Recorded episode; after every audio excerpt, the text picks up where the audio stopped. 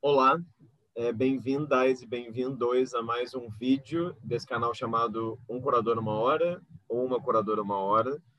Caso seja a primeira vez que você entre nesse canal e comece a acompanhar, enfim, as entrevistas que, que eu posto aqui, ele se trata de uma série de conversas com curadores e curadoras que trabalham no campo das artes visuais e que, de alguma forma, se relacionam ao Brasil. Ou seja, basicamente, digamos assim, que esse canal reúne três grandes grupos assim de, de curadoras e curadores.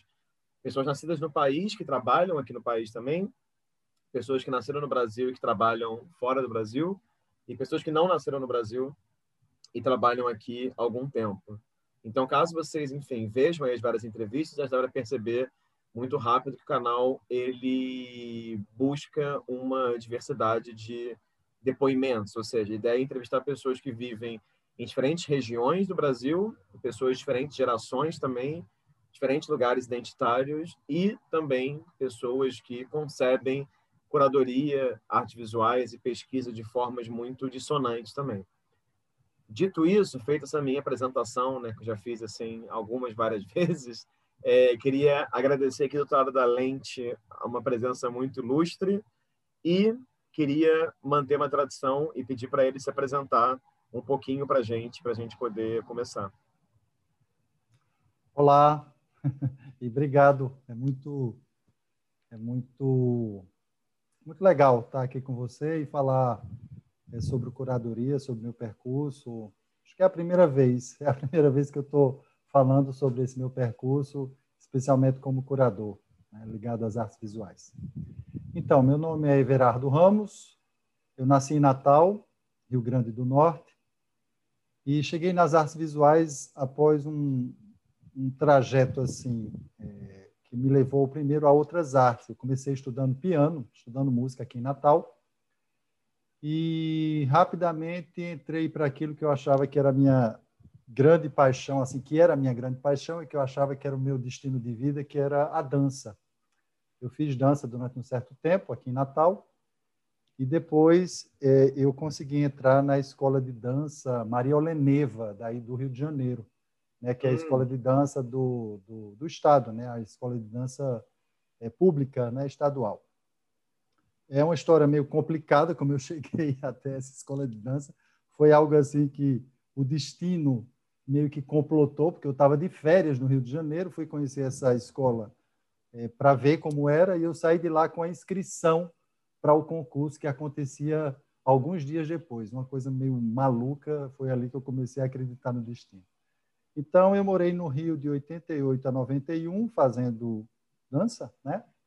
E ao mesmo tempo eu comecei, eu consegui uma bolsa de estudos na Aliança Francesa, na Maison de France, aí no centro do Rio de Janeiro. Então, ao mesmo tempo que eu continuava na dança, a França começou a, a entrar na minha vida, né? E eu fiquei muito fascinado assim por, pela língua francesa, pela cultura francesa. Então, foram duas coisas que foram correndo juntas.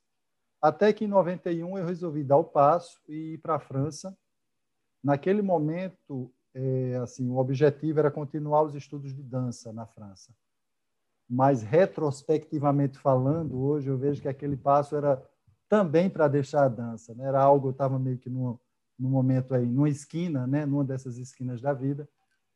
E a França, então, se mostrou como essa, né, um corte com várias coisas. Eu não vou entrar em detalhes, são muitas coisas também são, são coisas pessoais Deixa eu só fechar aqui o WhatsApp, porque senão vai ficar com essa zoadinha chata.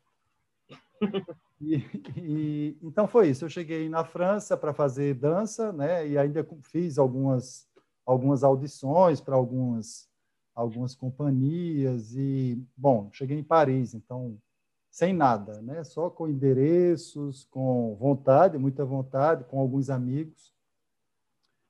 E aí tive que me virar, comecei a trabalhar e aí fiz um pouco de tudo, né? Tudo que estrangeiro faz numa cidade grande como Paris, né? Cuidei de criança, fui garçom, fiz modelo vivo, enfim, fiz um monte de coisa. E justamente eu senti uma falta, e aí eu fui entendendo que eu senti uma falta muito grande desse lado mais teórico, né?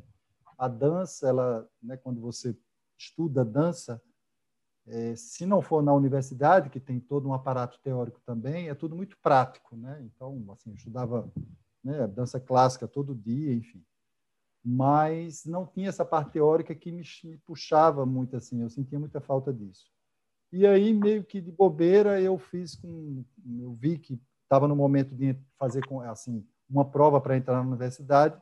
Eu fui lá e aí, vendo os cursos, eu vi esse curso de História da Arte e sempre gostei, logicamente, muito de arte, né, de artes em geral, mas nunca tive uma proximidade maior com as artes visuais.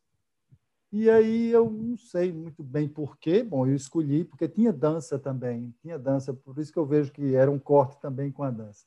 E aí eu entrei no, eu escolhi História da Arte e consegui passar, né? E aí comecei o meu trajeto de História da Arte lá na França. Né? Então a graduação eu fiz lá Uhum. Né, não, não fiz em Paris, eu fui para o interior, uma história também complicada, caminhos do coração que me levaram para uma cidade menor, chamada Besançon, que é, é, quase fronteira com a Suíça, mas foi delicioso também, porque é uma cidade bem menor, então tudo mais simples, né, mas com uma universidade grande, é a capital de uma das regiões de lá da França. E aí eu fiz a história da arte toda lá. Né? No primeiro ano, primeiro semestre, meio esquisito, né? eu estava meio que descobrindo tudo, é, ainda com o francês, bom, eu tinha feito toda a aliança francesa, eu fiz um curso intensivo quando eu morava no Rio, então eu saí daqui com uma, uma base muito boa. Mas foi graças ao trabalho lá em Paris, né, como garçom. Quando você é garçom no país estrangeiro, você tem certeza de aprender a língua, né? Porque você não pode errar, você tem que estar super atento, você tem que estar muito ligado. E foi uma grande escola, aquele restaurante vegetariano porque eu sou vegetariano e eu tive a sorte de trabalhar no restaurante vegetariano. Enfim, e lá em Besançon, então, eu comecei o curso de História da Arte. Besançon é, são duas horas e meia de Paris no TGV, né? aquele trem de grande velocidade. Então, eu tive professores que moravam em Paris, mas davam aula em Besançon, iam, passava dois, três dias, e eu tive professores muito bons, assim, duas professoras especialmente, a professora de arte medieval e a professora de arte antiga eram as grandes sumidades nas áreas dela. A professora Eliane Vernioli, que era grande especialista da arte românica, grande, a maior da França, né? ensinava então em Besançon. E a professora eh, Veronique Schiltz, que era professora de arte antiga, era grande especialista na França da arte dos citas, que eram aqueles primeiros povos aí das estepes lá da Rússia, enfim. E aquilo foi muito bom para mim, assim, eu me encontrei, né? Quando eu entrei em História da Arte, ali eu realmente me encontrei, enfim.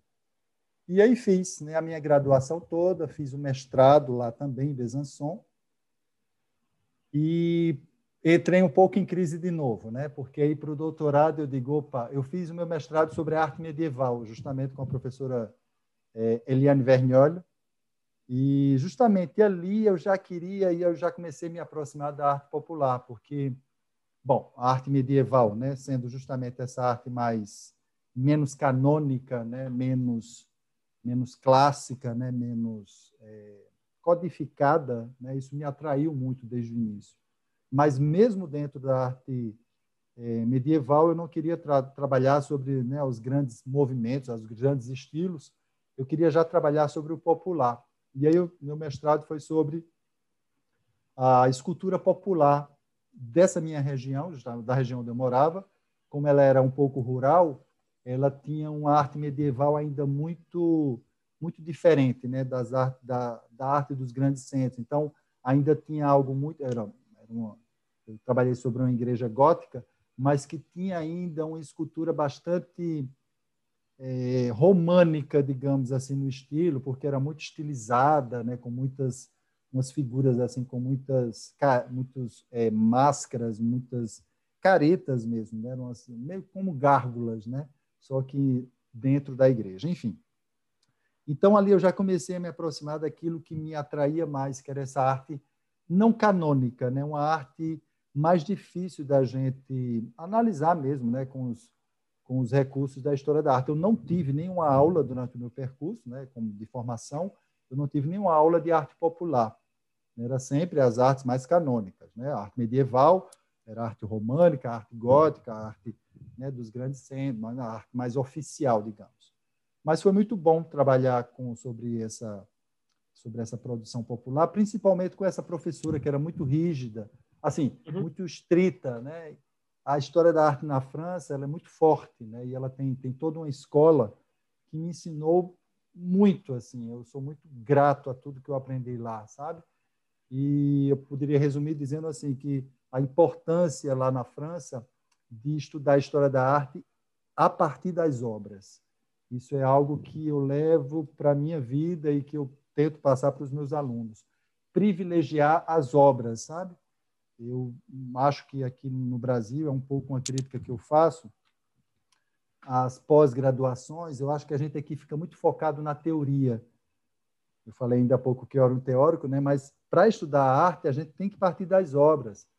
É, o que eu acho que aqui no Brasil, você entra no mestrado, aí tem aquela fundamentação teórica, né? que os alunos são é, obrigados a ver assim um ano e meio só de teoria, e eu acho que isso é péssimo, porque formatiza, formata os alunos que, quando vão para as obras, quando vão para a produção, já vai com a mente completamente formatada e só vai ver aquilo que entra dentro daquela teoria que ele estudou, sabe? Eu acho que enfim, eu tenho uma discussão, assim, uma crítica grande que eu faço ao sistema da pós-graduação no Brasil. Acho que o teórico ele só tem que vir depois. Você primeiro analisa a obra, né, a partir dos instrumentos né, específicos para aquela obra, seja pintura, escultura, arquitetura, enfim. E depois é que você pega os teóricos para dialogar com aquilo que você analisou, sabe? Os teóricos entram meio que como apoio. Aqui a gente é muito subserviente a essa teoria. Primeiro, né, engole toda aquela teoria para ir para as obras. Enfim, então eu aprendi muito isso no meu trabalho de mestrado lá com essa professora. E aí para o doutorado eu, eu senti que eu tinha que pegar alguma coisa que me desse alguma coisa do Brasil. Né? Eu sentia a falta do Brasil, sempre voltava para o Brasil. Morei 16 anos na França, mas assim todo ano eu voltava, minha família toda daqui. Eu sempre adorei o Brasil, né? Eu nunca perdi os laços aqui. E eu sentia que para o doutorado, né, que precisa um aprofundamento maior, precisava de um assunto brasileiro. E foi aí então que eu cheguei é, primeiro sobre um tema, né? Na França eles têm essa coisa interessante, pelo menos tinha. Hoje em dia não sei porque teve muitas mudanças depois da comunidade europeia de fazer uma espécie de uniformização. Mas o primeiro ano de doutorado lá era um ano meio que de busca de um tema, né? E aí eu me lembro que eu peguei o tema do Apocalipse e eu vim estudar as representações do Apocalipse aqui no Nordeste. Foi um ano, eu vim para aqui, fiz várias pesquisas, levei para lá, e aí justamente uma produção sobre o Apocalipse, né, bem importante dentro desse meu estudo, foi a gravura popular, uma, uma série de estilogravura sobre o Apocalipse, é, de um artista cearense, do Crato, Valderedo Gonçalves, mas essa coleção ela estava na Fundação Casa das Crianças de Olinda, que era uma, uma fundação super bonita que existia em Olinda, do grande de um grande colecionador chamado Giuseppe Baccaro, que foi colecionador, enfim, é uma história bem interessante de, de Baccaro. E ele tinha essa coleção lá, dessas estilogravuras, eu me analisei para esse meu trabalho, e decidi, vi ali que tinha todo um campo a ser explorado sobre a gravura popular brasileira, que, era, que não tinha sido explorado. Então, quando eu comecei o doutorado, bom, eu estou falando muito aqui, está tá muito mais do que minha apresentação, eu já fui, eu já fui muito antes, mas assim, só para dizer, eu fiz doutorado, né? Ensinei na França, eu, eu fui professor em duas universidades lá, a Universidade de Besançon, onde eu tinha feito a graduação, e a universidade, três universidades, a Universidade é, de Bordeaux, onde eu trabalhei por quase um ano, e a Universidade de Paris 10 Nanterre, lá em Paris, sempre com contratos, né? Aquela seria aqui meio que o professor substituto, né? Que a gente tem nas universidades. Então eu trabalhei quase quatro anos nessas três universidades. Foi uma experiência fantástica também, porque aí eu pude ver, né? Como era esse sistema né, de ensino, mas do outro lado, né, não mais como aluno. Enfim, mas aí não consegui entrar como professor titular, é muito difícil. Né? Enquanto que no Brasil as universidades ainda estão se expandindo, a gente pode dizer, Na França, na Europa como um todo, é o contrário. Né? As universidades elas estão meio que é, se recuando mesmo, sabe? Meio que, é, enfim, as universidades existem desde, desde a Idade Média, né? desde o século XIII. Então, elas já fizeram um pouco tudo que tinha que fazer e hoje em dia, pelo menos na França, esse é o movimento, elas estão muitas vezes se fundindo, né? duas universidades que se fundem para formar uma só, logicamente dentro dessa lógica de é, diminuir os gastos, enfim. Então, foi aí que, isso foi em 2007, a última, o último trabalho como professor lá, e aí eu decidi voltar para o Brasil. Né? Eu vi, já estava com doutorado, já estava com um bom currículo, e no Brasil estava tendo muito concurso para professor, então eu dei esse passo e aí voltei. Né?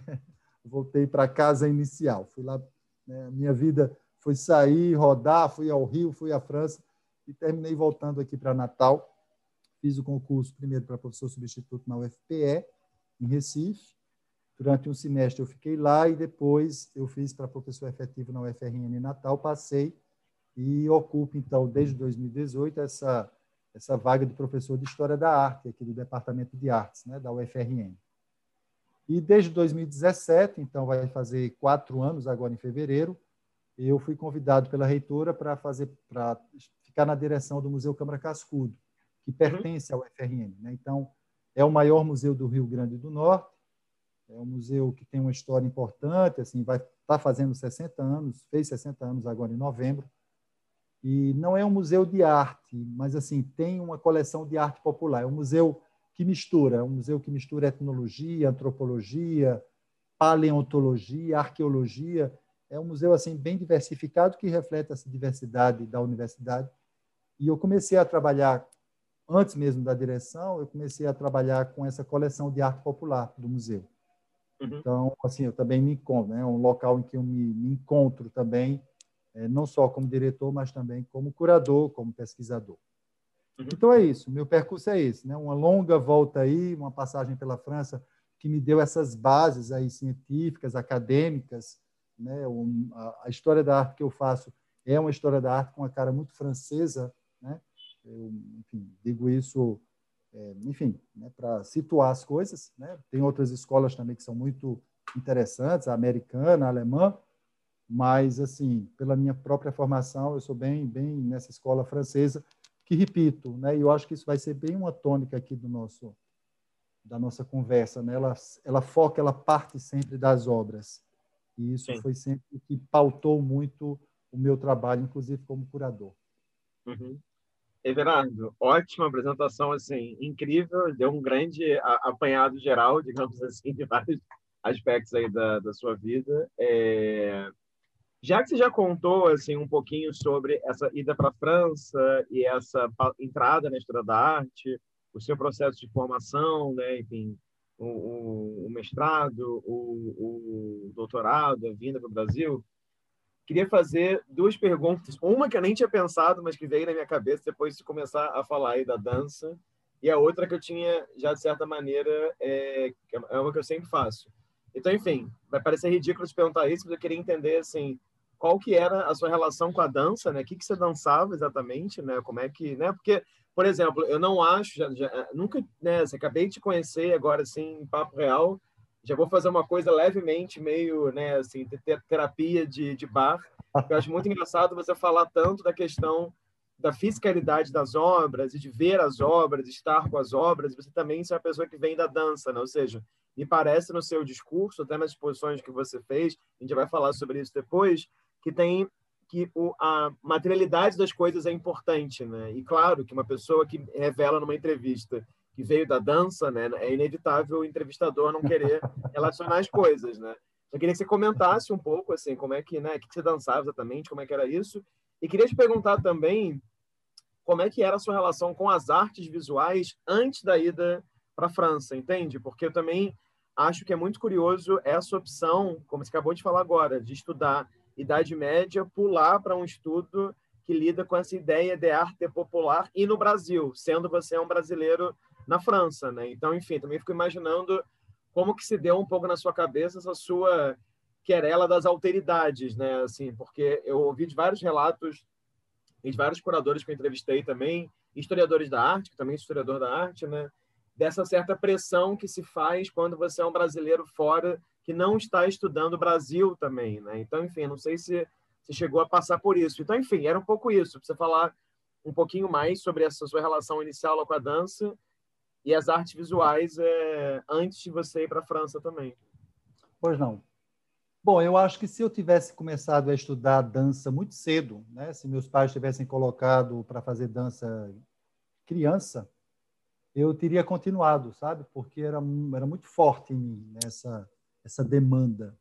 Mas eu comecei muito tarde, eu comecei já adolescente, bom, eu tinha 17 anos aqui em Natal, e escondido, né?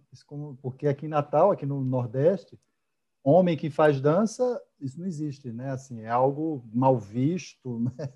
não, não, não é da, né? não é, não é, não, não é muito é, bem visto, né? Não é uma boa reputação ter alguém que um homem que faz dança na família. Mas isso era muito forte em mim, eu comecei a fazer meio que escondido mesmo, né? Eu soube que tinha aberto uma academia de dança aqui e justamente eles estavam oferecendo bolsa para rapazes porque tem poucos rapazes, né? E eu fui meio que de bobeira também e acabei ficando, ganhei essa bolsa. E assim, então era dança clássica, né? Era o balé clássico, era o cotidiano, né? O, é o todo, né? Toda pessoa que estuda dança tem que começar por isso. Agora eu já estava muito, né? 17 anos, o corpo já está muito formado. Né? O balé clássico é muito difícil, né? É algo muito complexo e exige muito do corpo. Então, acho que naturalmente, né, eu, se eu tivesse começado cedo, repito, talvez o meu corpo tivesse tido mais, né, mais flexibilidade, enfim, para me adequar àquele, àquele tipo de dança. Eu comecei tarde, mas assim, a vontade era muito grande.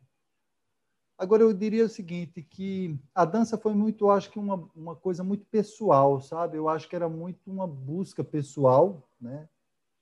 É, eu acho ainda que a, a, forma, assim, a minha expressão artística, eu continuo achando que é a dança. É interessante isso, né? porque a minha relação com as artes visuais é completamente teórica. Né? Eu estudo as artes visuais. Né? Eu não faço artes visuais. Eu não tenho produção nenhuma em artes visuais. Isso nunca foi um problema para mim. Mas, assim, em termos de dança, eu sinto que a minha forma de expressar, artisticamente falando, seria através da dança. Bom, quando a gente para e a idade chega, isso vai ficando mais complicado, né? Porque o corpo, a gente vai, é, né? enfim, ganhando peso, vai, vão surgindo aí as limitações do corpo. Mas isso que você falou é interessante, né? Essa materialidade, essa fisicalidade, digamos aí, da dança, sim, talvez é algo que, que contribuiu também para essa relação quase que física aí com as obras visuais. Sim, eu nunca tinha pensado nisso, confesso. Rafael. E, mas é isso, eu acho que depois de um certo. Bom, mas é um meio também muito difícil da dança, né? E quando você justamente não começa cedo, a competição é muito grande. Aí no Rio, quando eu entrei nessa escola que eu falei para você, aí já era uma turma só de rapazes, né? Porque aí vem gente de todo o Brasil para essa escola de dança. E, enfim, a competição era muito grande e o meio da dança era bastante difícil. É um meio onde essa competição era muito à flor da pele, né? todo mundo está querendo ali aparecer, todo mundo. Então, é, não, é, não é uma coisa fácil, não. Se você não tiver um psicológico muito bom e bem trabalhado desde o início, desde criança, é meio difícil, principalmente no meio da dança clássica. E assim, a dança clássica era tipo era o, cotidiano, né? Era o, o exercício cotidiano que eu adorava, porque aí você tem que entrar dentro de você, né? A dança clássica exige uma autoconsciência, um domínio do seu corpo muito grande. E isso me, assim, isso é, me fazia muito bem. Né? Eu me sentia muito bem nessa busca de um, de um domínio, de um controle corporal.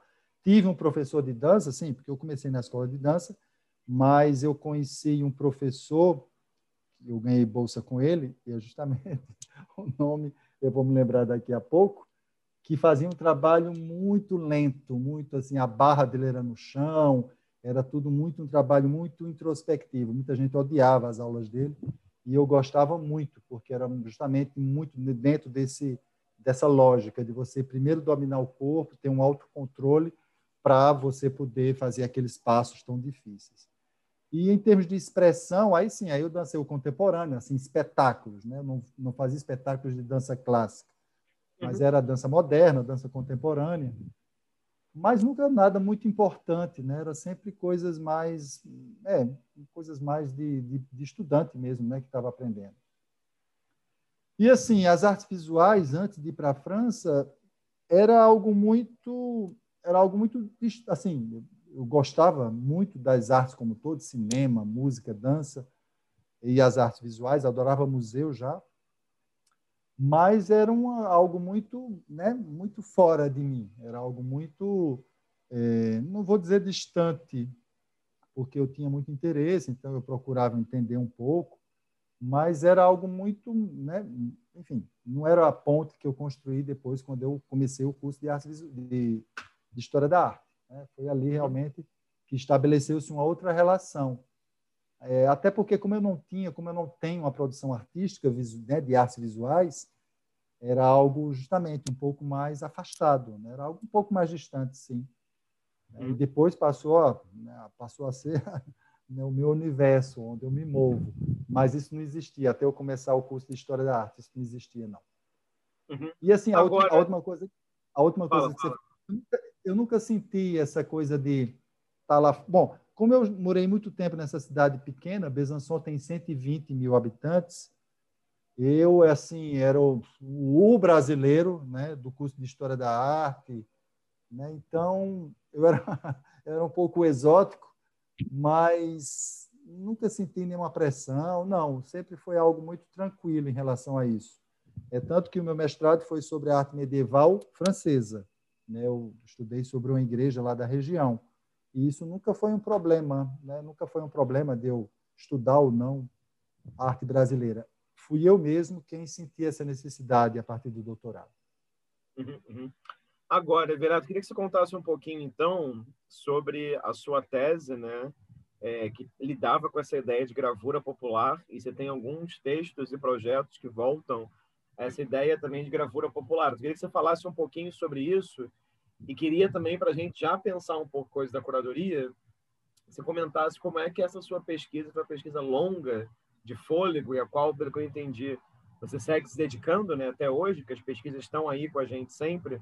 Como é que isso desembocou nessa exposição, que, se eu não me engano, se falar alguma coisa errada, você me corrige, tem o mesmo título da tese até, né? do marché ou marchand, né? Assim, então, queria do mercado ao marchand, né? na minha tradução tosca do, do, do, francês. Eu queria que você comentasse um pouco, assim, como é que foi fazer essa tese, o que, que você entende por gravura popular, enfim, porque ela é ampla, né? Pensa século XIX, século XX, como é que foi isso para você? É, quando eu comecei, Rafael, eu, bom, eu, como eu falei, eu cheguei até a gravura por essa série de estilogravura desse uhum. artista é, cearense dos anos 60, eu acho que era 60 ou 70 essa coleção, né? essa série de, de, sobre o Apocalipse. Então, quando eu comecei a tese, eu achava que eu ia trabalhar essencialmente sobre a xilogravura, né? que era o que é muito conhecido. Quando a gente fala em gravura popular no Brasil, pensamos imediatamente na xilogravura. Os trabalhos que existiam até então falavam todos sobre xilogravura, e eu achava que ia ser só, né? ia trabalhar nisso daí. Só que quando eu comecei a, né, a pesquisar, eu vi que os trabalhos justamente começavam do, do meio do filme para o final, porque a estilogravura ela é um capítulo final justamente na história da gravura popular. E isso foi me atiçando, né? Eu também adoro, bom, nisso eu sou bem historiador da arte, eu adoro trabalhar em arquivos, com documentos. E aí eu fui, né, fazendo pesquisa e vi então que existia a história da gravura popular estava para ser feita. Né? Quando eu comecei a fazer o doutorado, só existia, repito, o capítulo xilogravura. Mas o que existia antes? O que é que existia antes da literatura de cordel? Né? Porque a gente também associa sempre a gravura popular, a xilogravura da literatura de cordel. Então, eu fui buscando saber o que tinha antes, o que tinha antes, e isso me levou, então, à primeira metade do século XIX, eu procurando justamente essas origens da gravura popular, né? que era justamente um tema que era muito engraçado. Todas as pesquisas diziam que era um mistério, né? um mistério, ninguém sabia de onde vinha essa xilogravura. Eu digo, mas como assim? Né? Para o historiador sempre tem esses mistérios, eles são muitas, são super fáceis de, de solucionar uma vez que você procura, busca. Simplesmente as pessoas não buscavam. E aí eu encontrei justamente na primeira metade do século XIX, na imprensa né, local de Recife especificamente, eu fui nos arquivos de, estaduais lá de Pernambuco e encontrei vários jornais da primeira metade do século XIX ilustrados por xilogravura. Né? Começou, de uma certa forma, pela xilogravura. Engraçado, é o último capítulo o primeiro também, só que os suportes são diferentes. Então, é, eu fiz esse histórico, foi um, foi, uma, enfim, foi um trabalho muito árduo, né? foi muito exaustivo, porque eu me propus a isso, a fazer essa história da gravura popular desde o início. Então, eu trabalhei desde a primeira metade do século XIX até é, o século XX, né? vendo então essas diferentes etapas. Então, a gravura popular ela começou na imprensa e depois é que ela foi para o folheto de cordel, uma primeira coisa né, que a gente é, pode dizer. Ela começou como xilogravura, mas depois, durante o século XIX, ela é, se manifestou nas outras técnicas que foram aparecendo. A litografia, a zincogravura, foram técnicas que a gente pode encontrar obras que têm esse aspecto popular, né, que a gente pode discutir um pouco mais sobre isso. E aí, logicamente, depois, a grande história da gravura popular no Brasil, logicamente, é relacionada ao folheto cordel. Né? Mas o folheto cordel, no início, não era ilustrado por xilogravura. Os folhetos mais antigos e assim os mais importantes, a primeira metade do século XX, né? é, é, os folhetos mais importantes, o que o povo gosta, o que o público gostava, eram os folhetos ilustrados por zincogravura, que é o quê? É uma é, uma gravura feita no zinco. Então, assim, era geralmente era um desenho, né, que era fotografado, e por processos fotomecânicos, aquela imagem fotografada era impressa numa placa de zinco, e aquilo virava, então, a matriz né, de zincogravura que era utilizada nos, é, nos folhetos.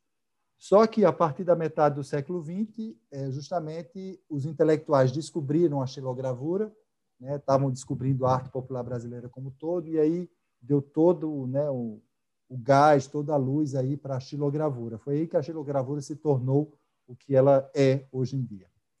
Então é isso, assim, eu fiz todo esse, né, esse estudo histórico, um estudo também das obras em si, né, das imagens, isso também é muito importante né, nesse meu processo de historiador da arte. Eu, eu mergulho também nas obras e aí vou analisando as imagens, né? enquanto temas, enquanto estilos, enquanto técnicas, né? tudo isso é, fez parte aí da minha tese. Foram seis anos. E 2005 foi assim um ano maravilhoso, porque eu acabei o meu doutorado e aí 2005 foi o ano do Brasil na França. É, existia na França naquele, naqueles anos eles escolhiam um país e aí projetava aquele país durante o ano todo.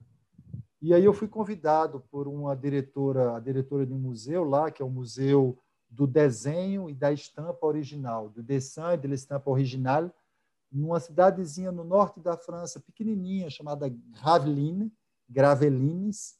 É uma cidade bem pequena, mas tem a maior central nuclear da Europa.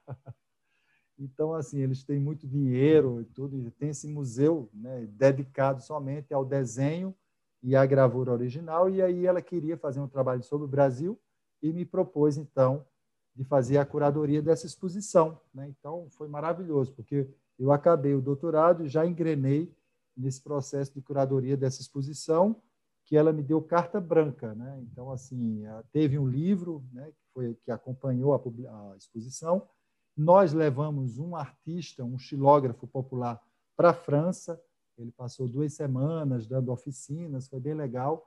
E a exposição em si mesmo também ficou bem legal.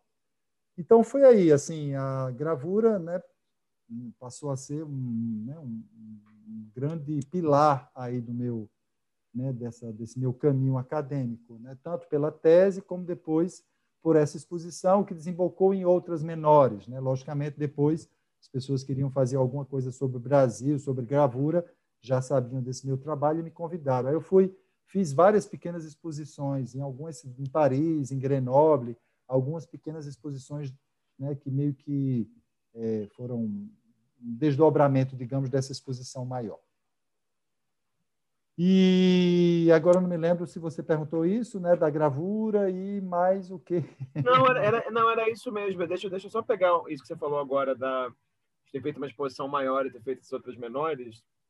Eu queria que você comentasse um pouco, então, é, já que você já comentou um pouco, né, como é, em que consiste a tese, como é que foi o seu processo de seleção de trabalhos, né? Porque eu acho que tem uma questão aí que, claro, né, assim, é muito amplo o escopo. Então, como é que nessa primeira exposição, que se não me engano, né, foi a primeira exposição que você assinou como curador ou como commissaire, né, geralmente se fala é, na França, né? Exato. Como, como, comissário, como o pessoal de Portugal às vezes se refere também, né? Estranhíssimo. É, como é que foi seu processo de seleção e mesmo de recortes né, narrativos dentro da exposição? Porque eu acho que tem uma coisa que é interessante nessa sua exposição, que eu pude né, ver algumas imagens, é, mas em outros projetos seus também, que é interessante e que é uma dificuldade, que é a questão da, da escala. Né? Então, geralmente, os objetos eles são, dependendo, né? não, tô, não quero também aqui causar o crime de falar que a arte é popular, entre aspas, só lida com escala pequena, não é isso. Mas pelo que eu vi da imagem da, da, da exposição da gravura popular, né, tem muito material com uma escala menor, que a circulação também era muito de mão a mão, né? Então, como é que foi para você essa dificuldade de não só escolher os trabalhos, mas conseguir espacializar esses trabalhos também, né? Sim. É importante dizer que para a tese, justamente eu não fiz seleção e foi isso que me permitiu alargar, sabe? Eu achava que ia trabalhar só sobre uma coisa e eu não quis, assim, eu, eu justamente, o meu corpus foi enorme sem computador, eu não teria feito a minha tese, né? Porque o computador ajudava muito justamente a cotejar, a comparar, enfim. E aí depois para a exposição ficava mais fácil, assim. Eu peguei, logicamente, eu peguei as ideias principais da tese, né? E para a exposição em si, assim, a, a, em termos de museografia, digamos, né? Esse museu ele tem uma história já de exposições. Ela foi muito ela foi muito feliz, assim, a diretora, né, ela me deu carta branca e aí, logicamente, quando a gente fala de gravura, Rafael, sempre são escalas pequenas, né? Papel, tudo é sempre muito pequeno em termos de gravura. Mas aí eu me lembro que ela fez assim, colocou uns, né, uns enquadramentos bem legais, às vezes com um passe-partout muito grande, né? Isso dava meio que respirava, a obra respirava muito dentro desses, desses, dessas molduras. Me lembro que ela fez também umas umas é, impressões bem grandes. Aí, assim, meio que um metro e meio ela fez num papel especial e isso meio que aparecia como banners bem grande assim na sala. Então, foi uma museografia muito interessante. É um museu pequeno, não era muito grande, mas foi bem legal assim a maneira como eles é, trataram isso. Né? Essa parte ficou muito mais, essa parte de museografia ficou mais com o pessoal do próprio museu. Né? Não tive muito pitaco para dar. Eu só assim determinava um pouco né, os conteúdos né, que deviam ser abordados. Então é isso. assim Foi, foi um diálogo com, com a, o pessoal lá do museu, né, que tinha muito dinheiro, e aí eles puderam fazer é, molduras super bonitas de madeira. Foi, foi, ficou muito bonito. Né? E não foi muito difícil não de ocupar o espaço. Mas é sempre o um problema para o curador, né? O que escolher, né? Esse recorte. Então, logicamente, mas como eu estava saindo da tese, tudo estava muito estava muito fresco, né? Estava tudo muito claro na minha cabeça. Então, foi bem fácil assim, realmente é, fazer um recorte daqueles assuntos principais. Logicamente, também em função do que a gente pôde levar. Eu vim para o Brasil com a, essa diretora do museu, e aí nós fomos a Recife, nós fomos a Fortaleza, levamos obras do Museu de Arte da Universidade do Ceará, do, do, da biblioteca do, da UFRN aqui, tinha muitos folhetos, vieram todos daqui de Natal. É, jornais do, da primeira metade do século XIX, a gente pegou lá desse arquivo que eu falei para você de Recife. Então, foi muito também em função do que a gente conseguiu levar para lá, né? porque a exposição era, logicamente, com obras originais. Né? Mas foi, foi bem fácil, para mim não foi difícil fazer esse recorte, não. Entendi. Agora, então tá. Então, daí em 2008, você começa a trabalhar na Universidade Federal do Rio Grande do Norte. E aí, logo na sequência, quer dizer, alguns anos depois, depois eu vou voltar um pouco na universidade, tá? Mas aí, alguns anos depois, você faz essa exposição sobre os seus santos, né? Acho que, é, acho que é, né? Geralmente, pelo texto seu que eu vi, está escrito seus santos. E aí eu queria que você Sim. comentasse um pouco, assim, como é que foi esse processo dessa exposição, porque eu acho, pelo menos por onde eu pesquisei, que essa foi a primeira exposição que você faz, como, né, pensando, assim, uma curadoria no Museu Câmara Cascudo, né? Você não era diretor ainda lá. E, e, é uma primeira exposição também mais monográfica que você faz, né? sobre um artista só. Eu queria que você falasse um pouquinho, assim, qual que é a importância do seu Santos e como é que foi o processo de conceber esse projeto também. É, seu Santos, eu conheci no, no corredor da universidade, foi uma coisa meio, meio louca, assim, eu estava no corredor da universidade e aquele senhorzinho com a obra na mão, né, oferecendo aquilo para vender. Ele estava vendendo na universidade. E aí eu parei, né, fui ver o que é que ele tinha nas mãos e olhei para aquilo. Você vai depois a gente pode falar sobre essa obra de seu Santos e eu fiquei fascinado. É um senhorzinho, na época ele devia ter o que os seus 65, 66 anos. E a obra que ele tinha em mãos era em madeira, mas era assim uma espécie de biju, sabe? Porque era era uma encenação, eram personagens com um pequeno cenário. Então eu fiquei muito de cara assim, eu, né, eu fiquei muito impressionado, aí já peguei o contato dele e tudo e comecei a frequentar a casa dele, casa e ateliê. E justamente, seu Santos é uma figura que todo mundo devia conhecer, porque ele é, ele tem um talento impressionante. É um senhor que sabe é quase analfabeto, ele sabe ler e escrever muito pouco, né? não teve nenhuma formação. É, ele foi trabalhador rural, depois trabalhou é, como numa fábrica de telhas, se não me engano, no interior daqui do Rio Grande do Norte. Teve um acidente de trabalho e aí ele não podia fazer trabalhos mais pesados e aí pensou em fazer escultura em madeira, algo assim do nada. Ele começou a fazer em cerâmica, mas aí como era muito frágil, ele sempre diz que uma peça dele quebrou e ele ficou com tanta frustração que ele resolveu trabalhar com madeira, que era mais difícil de quebrar. E aí foi isso, assim, esse senhor que tinha, eu acho que até mais, 67 anos, ele não tinha nenhuma exposição. Ele, né, 67 anos, tudo que ele fazia, ele vendia, né, como todo artista popular. E, então ele não guardava nada para si e nunca ninguém tinha tido o interesse de fazer uma exposição da obra dele. E aí eu me propus, como você disse, foi a primeira exposição monográfica, né? E foi uma cata assim de obras, né? Logicamente ele disse para quem ele tinha vendido as obras dele. Eu fui atrás desses colecionadores. Alguns eram grandes colecionadores, tinham muitas obras dele, e aí foi possível então montar essa exposição, né? E foi muito bonito, foi um momento muito emocionante. Ele, ele próprio nunca tinha visto tantas obras dele reunidas né? porque ele fazia e vendia, fazia e vendia. Quando ele entrou lá na sala do Museu Câmara Cascudo, que ele viu todas aquelas obras dele, né, que tinham passado pelas mãos dele, mas que já tinham é, tomado né, um outro destino, ele ficou muito emocionado, os olhinhos brilhavam, então foi muito, foi muito, assim, foi muito gratificante, né, isso. E, né, de um ponto de vista assim conceitual, curatorial, ele traz um, ele, ele, seu Santos, ele permite abordar uma questão que eu acho muito interessante, que é justamente uma arte popular que não é popular, que não é estilizada, que não é espontânea, que não é porque ele é completamente clássico, como ele diz, né? As obras dele, os personagens têm uma anatomia como se ele tivesse estudado anatomia, eles têm movimento, elas são muito delicadas, sabe? Elas são muito controladas. É uma coisa inacreditável, assim, o talento dele inato para fazer uma arte clássica, né? Como ele diz. E assim, ele não se, a maioria do, dos artistas populares nordestinos, brasileiros, geralmente eles fazem personagens sós, né? Individuais.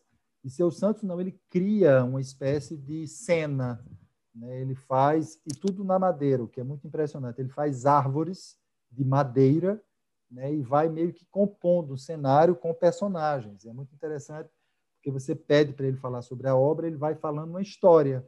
Não, esse daqui vai, ele está saindo de não sei de onde, ele capinou, agora ele está tomando a água, ele vai, enfim, ele conta toda uma história a partir dessas pequenas obras. Então, ele coloca, ele permite a gente, é, ele vai de encontro, assim, a, a, arte de Seu Santos, ele vai de encontro, como eu digo em alguma das, das reportagens que eu fiz na época, ele vai de encontro a esses postulados, né, de que a arte popular é sempre uma arte estilizada, espontânea, né, com formas é, não naturalistas, né? Ele faz uma arte naturalista, sendo completamente é, popular. Logicamente, se você for olhar os detalhes, você pode encontrar, né, assim, é, pequenas coisas que podem trair alguém que não conhece anatomia, que, né, que não fez estudos de desenho de observação, enfim. Mas é tudo muito delicado no geral. Então, seu Santos foi muito importante para isso. Ele largou também essa essa ideia para mim de uma arte popular que é, ela que eu já tinha visto na gravura, é algo que eu já tinha visto na gravura popular e com seus santos isso se revelou também na escultura, né? A arte popular e é isso uma coisa é meio que um uma campo de batalha para mim. A arte popular ela não é, não precisa ser uma arte é, estilizada. Ela não precisa ser uma arte espontânea, é, de formas livres, né? meio que é, sim, espontâneo, livre, né? comparado algumas vezes à arte infantil. Não, ela pode, e a gente tem exemplos disso, ela pode ser uma arte muito elaborada, muito estudada, sabe? Muito calculada. Logicamente, a partir de processos bem empíricos né, desses artistas que não têm formação, mas né, aquilo é como a gente dizer a história, né, geralmente se fala que a história começa com a escrita. Tem vários historiadores que contestam isso, dizendo que tem sociedades que têm história oral, né, que não precisa da escrita para você ter toda um, né, uma produção histórica né, que passa de geração a geração de forma oral. É a mesma coisa com a arte popular. Ela não precisa não precisa de uma sistematização escolar para esses artistas fazerem uma arte muitas vezes, algumas vezes bastante elaboradas. Uhum. Agora, você acha então, Everardo, que essa sua experiência com o seu Santos foi uma experiência que te levou talvez a esse interesse de montar um projeto depois como o projeto Vernáculo, né? Porque eu fico pensando assim, que lá na sua tese e lá na sua relação à gravura, eu imagino que, claro, não à toa você me contou agora que levou um estilogravurista para a França, né? Mas eu tenho a impressão que o projeto Vernáculo e esse relato aí de seu Santos tem um outro caráter que você está lidando diretamente não só com os trabalhos de arte, mas com os artistas também, né? Então eu queria que você contasse um pouquinho, assim, porque acho que isso é um lado muito bom do Vernáculo, né? Assim, que é, enfim, pensar as obras, mas pensar quem são essas pessoas que estão fazendo as obras também, né? Sim, sim. E é muito isso, assim, Rafael. Eu acho que na arte popular um, um grande equívoco é você, né, os pesquisadores, muitas vezes, não levarem em conta as individualidades, né, os artistas, aqueles que estão por trás das obras. Geralmente a arte popular ela é muito estudada, geralmente, principalmente mais no passado. Hoje em dia isso mudou, mas assim no passado, na época né, dos estudos folclóricos, era tudo pensado como um bloco. Né? Vitalino era visto como uma espécie de é, manifestação não individual, era como se ele fosse assim um, um, um, um como é que eu posso dizer, um porta-voz de todo um tipo de criação, né? Não se estudava muito a individualidade dos artistas. Quando eu entrei na UFRN, justamente a, a produção de gravura popular aqui no Rio Grande do Norte não é muito importante. Então eu tive que expandir, né, a outras a outras linguagens e aí surgiu essa ideia do vernáculo, né, de fazer incursões aí pelo, pelo Estado, pelas diferentes regiões do Estado, para conhecer esses artistas. E foi bem interessante, porque eu me juntei a um, a um colega do Departamento de Artes, o professor Olavo Bessa, que é do design.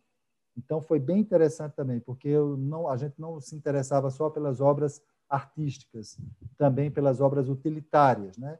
O que muitas vezes se confunde, né? Um, um mesmo artista, né, pode ser artesão, ele pode fazer uma, uma boneca de barro, né, como pode fazer uma panela de barro. Né? Ele pode fazer as duas coisas. Então, o utilitário e o artístico, no universo popular pode se encontrar, né? isso pode meio que se embaralhar. E foi muito legal. O projeto Vernáculo ele permitiu então a gente viajar aí pelo Rio Grande do Norte, fizemos algumas incursões e encontramos pessoas fantásticas, né? fantásticas assim, é algo inacreditável. Como quando a gente sai dos grandes centros e vai para o interior e para cidades pequenas, né? muitas vezes eram localidades apenas, mas tem essas pessoas, bom, isso é muito ainda aqui no Nordeste isso ainda é muito comum. Eu acho que no Brasil todo, eu acho que as, as, quando a gente sai dos grandes centros e vai para o interior, a gente sempre encontra assim pessoas que produzem, porque aprenderam com os pais, porque enfim. E aí tem coisas fantásticas, né? A gente viu é, tanto artistas primorosos que faziam coisas interessantíssimas, né? Quanto, é, sei lá, um cara que fazia móveis e aí era apaixonado por violão e começou a fazer violão. Então ele se tornou luthier por conta própria. Ele fazia violão, violino, tudo por conta própria. Então era isso daí que nos interessava, né? Era ver esses criadores que criavam sem nenhuma escola, né? Que não vinham de uma escola, mas que tinham uma produção aí ou utilitária ou artística muito forte, né? E foi, foi bem interessante. E seu Santos meio que sim, ele foi era uma das pessoas, né? Que a gente justamente é, incluiu, né? Dentro dessa dessa dessa pesquisa aí desses criadores populares daqui do estado. Agora, é, tem uma coisa que chama atenção no vernáculo, porque depois você fez, é, acho que foi Inferno, foram vocês que fizeram, né? Essa exposição que eram uns painéis, né? Assim, com as fotos dos artistas e algumas informações sobre o que eles faziam. E eu lembro que, claro, na internet, no YouTube, eu encontrei uma série de vídeos também que os artistas falam um pouco sobre o que eles fazem, como eles fazem, enfim. Daí eu queria que você comentasse, não sei, talvez um pouquinho sobre essa exposição é, desses painéis que vocês fizeram e também sobre essa importância no depoimento dos artistas, né? Tem uma coisa também que eu fiquei me questionando, assim, olhando o, o projeto, que tem esse dado, e aí, enfim, isso tem até a ver diretamente e indiretamente com uma das imagens que você trouxe, que o projeto viajou por outras cidades no Rio Grande do Norte, né? E muitas vezes no Brasil a gente, a gente, enfim, as pessoas do Sudeste, muitas vezes, os intelectuais do Sudeste, muitas vezes eh, relacionam a noção de arte popular à noção de Nordeste, né? Tem uma invenção aí da arte popular via Nordeste. Então, fiquei curioso, enfim, além de saber o que você acha dessa importância desses depoimentos e dessa exposição de painéis, é, como que você sente essa cena, digamos assim, do Rio Grande do Norte em conexão com outros estados do Nordeste do Brasil, entende? Assim, se você sente, você teve a oportunidade de pesquisar outros estados, você sente que os próprios artistas têm uma rede de relações, como é que você enxerga isso? Sim, é, essa exposição a que você se refere a esses painéis bem grandes. Né? Nós resolvemos fazer uma exposição meio que para trazer esses artistas e pela própria, pelo próprio tamanho dos painéis, meio que que eles se impusessem, né? Justamente isso que você falou. Muitas vezes a fala do artista não entra nos trabalhos sobre arte popular. E no vernáculo a gente sempre teve esse cuidado, né? A gente entrevistava eles, enfim, a gente tem um acervo enorme aí de entrevistas em que eles falam sobre as obras dele. Né? Eles eles explicam as obras, eles, é, enfim, né? tem uma reflexão própria sobre as obras. E essa exposição era bem isso, assim, eram painéis enormes, assim, uns dois metros, e que tinha fotos desses artistas com pequenas, é, com uma pequena frase meio que sintetizava, principalmente em relação àquela imagem. Isso é essencial, eu acho, né? A gente trazer a fala dos próprios artistas, o, o, o universo popular, de uma certa forma, ele é muito produzido a partir da fala dos estudiosos, né? a própria noção de arte popular quem cria essa noção de arte popular não são os artistas populares. Né? Desde o início, quem cria essa noção, quem desenvolve essa noção, são as pessoas letradas. Né? Os artistas populares, eles fazem. Né? Os criadores populares fazem. Né? E quem cria, quem determina, quem coloca essa etiqueta, são, é a cultura letrada, é a cultura oficial. E, de uma certa forma, essa cultura sempre né, fez, assim, sempre criou uma fala para essa para essa arte. Poucas vezes os artistas tinham uma fala. E assim, em relação à conexão do Rio Grande do Norte, não, eu acho que até o Rio Grande do Norte é um pouco esquecido, sabe? O Rio Grande do Norte fez parte aquela é, Mário de Andrade nos anos 20 e 30, ele meio que organizou, né, aquelas umas pesquisas etnológicas aí pelo Nordeste. O Rio Grande do Norte estava nesse percurso dessa essa missão de pesquisas folclóricas, o nome eu acho que é esse. E mas depois não, o Rio Grande do Norte ele ficou um pouco fora. Por exemplo, um museu que é super importante aqui no Brasil, que é aí no Rio de Janeiro, que é a Casa do Pontal, né, que é de arte popular. Não tem nenhum que eu assim que eu tenha, eu fiz algumas pesquisas pela internet mesmo e não vi nenhum artista do Rio Grande do Norte. Não sei por quê, né? não, tem, não tem ninguém do Rio Grande do Norte. Então, assim, eu, essas conexões que você fala, isso são para algum, aqueles artistas que é, tiveram algum tipo de que conseguiram né, deixar essa condição mais de artesão realmente de se tornar artista, mas eles são muito poucos, né? Eles são muito são muito poucos assim em relação ao conjunto. Sei lá, artista como J. Borges na, na, na gravura popular, por exemplo, é aquele que, cara que ele é muito talentoso, mas ele foi muito inteligente justamente é, fazer, é, criar o próprio nome, né? criar uma própria imagem. J. Borges é muito nítido quando eu estudei um pouco, estudei sobre ele para minha tese. E aí eu fiz um comparativo com outro xilógrafo mais antigo que ele, que teve o mesmo sucesso que ele, mas que não conseguiu dar o passo que ele deu para utilizar a mídia, sabe, para se impor na mídia. Ele foi muito esperto, J. Borges, e hoje em dia é o artista que é mais conhecido. Os outros, é, geralmente, eles não têm essa, sabe, essa sagacidade que J. Borges teve. A gente está fazendo uma campanha agora, não sei se você ouviu falar, para trazer uma coleção de matrizes lá para o Museu Câmara Cascudo, de José Costa Leite. José Costa Leite é um artista grande, né? foi ele que a gente levou lá para a França, justamente. Ele é da geração, ele é um pouco mais velho que J. Borges, mas ele sempre foi muito popular, sabe? Assim, ele ele não saca as coisas como J. Borges. Ele, no ano do Brasil na França, teve uma editora lá em Paris que encomendou umas obras dele né, para ele para colocar no livro é, com uma coletânea de, de, de versos de cordel em francês. E ele disse que não foi legal, assim, porque ela deu poucos livros para ele depois ele não via isso daí como uma forma de projeção, em vez de fazer, né, imagina, obras dele que tinham sido publicadas no livro, que era uma editora bastante conhecida lá, que trabalha com obras é, lusófonas, né, que falam em português, mas ele não entende isso, sabe? Ele só via a coisa da negociação. Então, a maioria deles, eles continuam muito nessa lógica, digamos, mais de artesão mesmo, sabe? De vender, de receber, não entendem nessa questão de, de investimento mesmo em mídia, né, em publicidade, em criar uma imagem, em divulgar o nome. Eles não têm muito essa percepção, na maioria das vezes. Né? Então é isso, assim, é, é, é algo muito desarticulado, não existe essa articulação de que você falou, não, porque isso não faz muito parte do universo deles, ou pelo menos da maioria deles. Uhum, uhum. Conta um pouquinho então, Everardo, continuando aqui, sobre a exposição do, do Chico Santeiro, que também me parece que foi super bacana e super importante, enfim. E também, assim como a do Seu Santos, teve exposição, foi no Museu Câmara Cascudo, tinha uma publicação também, então me parece que teve uma espécie de... Né, são várias camadas do projeto também, né? Sim, sim. É, o Museu Câmara Cascudo ele ganhou uma doação importante de obras de Chico Santeiro, e essas obras chegaram no museu e quando eu soube disso, né, eu me interessei e tudo e a gente fez então essa exposição.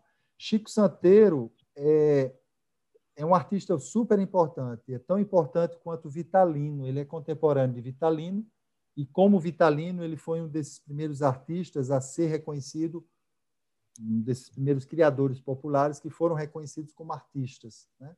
Ele teve uma projeção muito grande nos anos 60 ele e Vitalino eram realmente assim os dois criadores populares mais conhecidos no Brasil, junto com o mestre Nosa lá do Ceará. Uhum. Então eu retracei, né? Eu retracei um pouco esse, essa história. Também é, tinha muito pouca coisa escrita sobre ele, era algo muito limitado.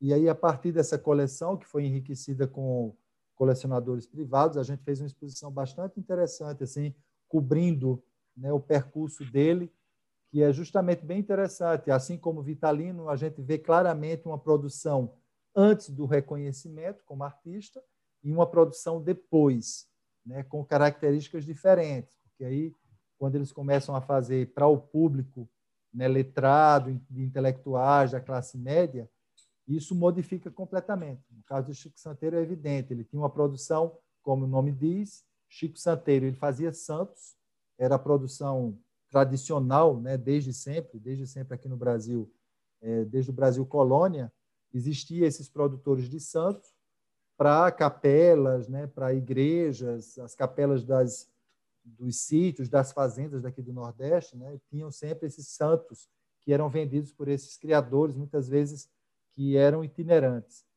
Mas ele se muda para Natal e aí nos anos 50 ele é descoberto por Câmara Cascudo, que publica uma, um artigo sobre ele no jornal e aí ele começa a receber encomenda e aí muda tudo, né? Porque aí a, esse novo público pede encomenda para ele e é o quê? É, é, Padre Cícero, Lampião, Maria Bonita, esses ícones, digamos, da cultura nordestina. Então, ele começa a produzir isso, ele passa, ele deixa aquela produção de Santos e começa a fazer essa produção regionalista, né, que se destina então para esse novo público. E essa é uma constante, é impressionante como né? A partir do momento que o público muda, logicamente, é uma nova demanda e os artistas respondem a essa demanda. Né? Os artistas populares eles fazem o que o público quer, o que vende. Então, foi bem, foi bem interessante essa exposição para mostrar isso. E para aprofundar também nessa questão que é muito cara para mim, de analisar a obra, aquilo que eu falei no início, né? de dar um mergulho nas obras. Então, com Chico Santeiro, assim, eu pude é, né, eu, eu, eu, abordei, explorei, por exemplo, um tema. Ele tinha um tema do retirante, que é um tema que a gente vai encontrar com Vitalino, com vários artistas. Mas de onde vem esse tema? Porque era sempre reproduzido da mesma forma, sabe? Com é, uma velhinha em cima do burro, aí vem a família atrás, o pai, a mãe, os filhos, o cachorro.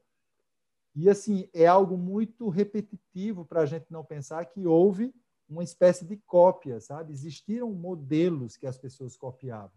Então, assim, eu me aprofundo nisso. Chico Santeiro fez obras, mas a família dele também, filhos. Então, eu também procurava ver a mão do artista nisso tudo, né? fazer essa diferença, quem era quem. Que isso é uma coisa que não acontece muito quando se estuda arte popular, é de procurar ver a mão do artista por trás das obras, né? identificar estilos diferentes. Mas isso é bem possível. Basta a gente parar, estudar, comparar, que a gente consegue ver isso, sabe? Sim, sim, sim. Basta, como você falou muito bem várias vezes, basta a gente encarar esses objetos de arte popular como escultura, como arte, né? Assim, então, assim, eu acho que é ir atrás dessas, dessas assinaturas. Agora, tem uma coisa que você falou aí sobre o Chico Santeiro, que algumas vezes nessa, nesse tempo que está conversando, você falou esse termo muito rápido, você falou que foi uma exposição que ela lidava com obras de diferentes coleções, né? Coleções, enfim, privadas, públicas. Eu sei que vai parecer meio, né? Pode parecer meio é, sempre perverso elencar isso, mas eu queria te perguntar quais coleções assim de arte popular no Brasil, ou caso você queira, por exemplo, no Rio Grande do Norte ou no Nordeste, você que sabe, você considera que são realmente essenciais e muito importantes, né? Porque desde a sua tese tem, né, assim, quando vocês colocam nesse lugar de historiador da arte, que lida com esses objetos, são chamados geralmente de arte popular, né? Você também começa a adentrar coleções específicas, né? Então, quais se considera que são coleções realmente importantes no Brasil? Ah, tem muitas, né? Não dá para elencar todas, não. Em termos de gravura, porque eu trabalhei bastante para a tese de doutorado, né? Eu conheci algumas bem importantes. A a do Museu de Arte da Universidade do Ceará, o MAUC, ela é super importante, e principalmente porque ela tem muitas das matrizes, né? Eu acho que é muito importante a gente elencar aquelas coleções que têm as matrizes das gravuras, né? Porque geralmente se tem coleções com as estampas das gravuras. É, hoje, o Instituto de Estudos Brasileiros da USP, o IEB USP, tem uma coleção belíssima também de matrizes de estilogravura, que eram justamente daquele Giuseppe Baccaro que eu falei para você lá de Olinda, né, que tinha a, a série sobre o Apocalipse. Ele vendeu tudo depois para o Edemar, é, aquele Edemar do Banco Santos, que uhum. teve, enfim, que faliu, e aí toda a coleção dele, pelo menos a coleção de estilogravura, que era uma coleção enorme, foi parar lá no IEB USP. Então, eles têm essa coleção que é bem importante. O Museu Câmara Cascudo, desde o ano passado, a gente é, teve uma doação importantíssima de uma coleção é, de matrizes de, de de linogravura, de zincogravura, que tinham sido utilizadas para folhetos de cordel, para álbuns, e foi doada aí para o museu. Eram duzentas e poucas matrizes. E agora, essa coleção de José Costa Leite, de 650 mais ou menos, vai para o Museu Câmara Cascudo. Então, a gente também criou uma coleção aí que é bem importante em termos de. É, nessa área né, da gravura popular. Mas, assim, coleções de arte popular, aí tem muitas. Né? A Casa do Pontal tem uma coleção bem interessante. É, o Museu do Folclore, aí no Rio de Janeiro, também tem uma coleção muito interessante ali no Catete, né? o Museu do Folclore que é junto ao Museu da República, inclusive com muitas coisas daqui do Rio Grande do Norte. No Museu do Folclore eu sei que tem artistas daqui. E por aí vai, é, são muitas, né? Não tem, é difícil elencar algumas, mas essas são muito conhecidas, né? E tem realmente obras que são bem referência para para arte popular como um todo. Agora, já que já que você já comentou aí um pouco mais sobre o, o museu, eu queria então voltar para esse seu lado professor, né? Assim, alguém que está ali, é, pelo menos até onde eu entendi, dando aula de história da arte, que em muitos momentos na, na, entrevista você fala esse termo, né? Assim, ah, uma arte que se vê mais canônica e uma arte que muitas vezes é vista como se não fosse canônica ou como se não desejasse ser canônica, né? Queria te perguntar, Everardo, como é que você lida com esse desafio, que me parece um ótimo desafio, de dar aula de história da arte e tentar descanonizar, digamos assim, a disciplina de história da arte nas suas aulas, né? Ou seja, eu não sei exatamente quais disciplinas você dá aula na, na Federal do Rio Grande do Norte, é, mas como que você consegue inserir nas suas aulas, né, uma discussão sobre essas diversas classificações problemáticas, né? o que é o erudito, o que é o popular, isso tudo. Pois é. é na universidade agora, porque a gente, assim, é, eu tenho que seguir as, as ementas né, das disciplinas, a gente é um curso de licenciatura em artes visuais, então a gente está formando professores, né? E ainda não temos no nosso curso uma pós-graduação em artes visuais. Então eu fico eu não não não adentro muito nessa discussão sobre arte popular, por exemplo. Não tem uma disciplina ainda de arte popular, porque eu acho que ela é muito mais é, assim viável num programa de pós-graduação, em que a gente pode né, aprofundar mais a discussão. Então, assim, eu estou com muita vontade de fazer isso, mas até agora eu não pude fazer, porque as disciplinas que eu dou é de história da arte, né, digamos assim, a mais tradicional, digamos, né? Uhum. Então é isso. Eu tenho, tem, são três histórias da arte no percurso é, do curso, né? História da arte 1, 2, 3, depois História da arte no Brasil, História da arte no Rio Grande do Norte. Eu divido isso com um colega, mas assim eu fico mais com essa história da arte mais geral, digamos, né? Um pouco também para passar o que eu aprendi lá na França, né? Porque aí, como eu tive né, uma, uma formação muito sólida nessa arte europeia, eu posso passar isso com mais é, tranquilidade, né, com mais propriedade. Então, eu ainda não aprofundei essas discussões aí, que são bem interessantes, mas que eu acho que elas são mais pertinentes de serem aprofundadas na pós-graduação, porque aí já né, solicita dos alunos uma certa maturidade que geralmente eles não têm na graduação, sabe? Eles chegam, é, por causa do nosso ensino médio ainda muito deficitário, eles chegam muito maduros, muito verdes ainda é, no curso de graduação. Então, a gente meio tem que dar uma base grande para depois poder aprofundar, sabe, sobre temas específicos. Não, entendi. E sobre o museu, eu queria te perguntar como é que tem sido esse, esse desafio de estar no museu nesse período todo. Eu ia te perguntar do Zé Costa Leite, mas é ótimo, já comentou um pouco sobre essa né, doação aí em processos, processo de crowdfunding também. Mas queria te perguntar também sobre né, já que você tem essa experiência como educador, historiador, curador, né? Como é que também lidar com um museu que não é exclusivamente um museu de arte, né? Que a arte é um dos elementos. E, e claro, e que se quiser comentar um pouquinho também sobre as coleções de arte popular que o museu tem, também acho que poderia ser, ser bacana. Lógico. É, o museu eu passei a conhecer melhor, né, entrando na direção. É um museu, como eu te disse, que tem 60 anos. É um museu bem importante assim para a história da ciência.